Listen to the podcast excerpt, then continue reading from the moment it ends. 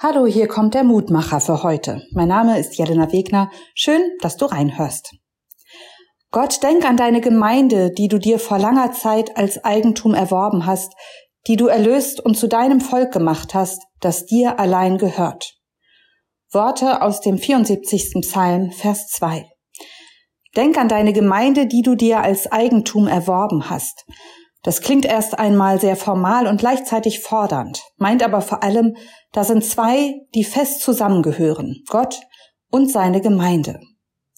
Der Mensch, der so betet, erinnert Gott an diese enge Gemeinschaft, denn die Verbindung ist gefährdet, der Tempel zerstört.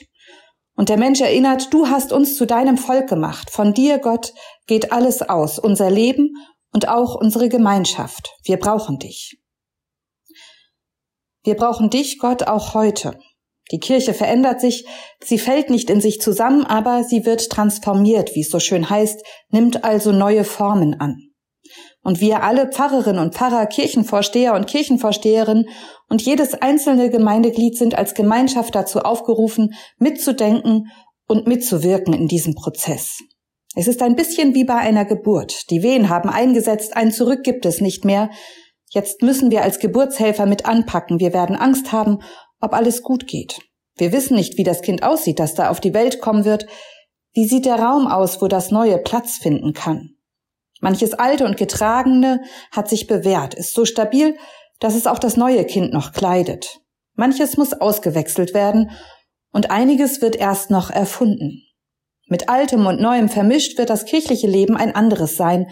Zurück geht es nicht.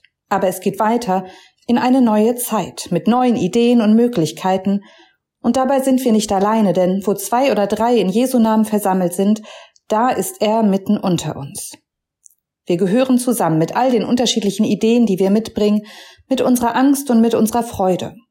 Und so sind wir verbunden im Namen unseres Gottes, im Namen des Vaters und des Sohnes und des Heiligen Geistes. Amen. Und nun lade ich dich noch ein, mit mir zu beten. Gott, die Welt verändert sich tagtäglich so schnell und manchmal da komme ich nicht mit. Auch die Kirche ändert sich, manchmal macht mir das Angst. Aber ich freue mich auch auf das Neue und ich weiß, egal was passiert, du bist da an unserer Seite und begleitest uns. Möge dein Geist unsere Fantasie beflügeln und uns ein Bild von morgen entstehen lassen.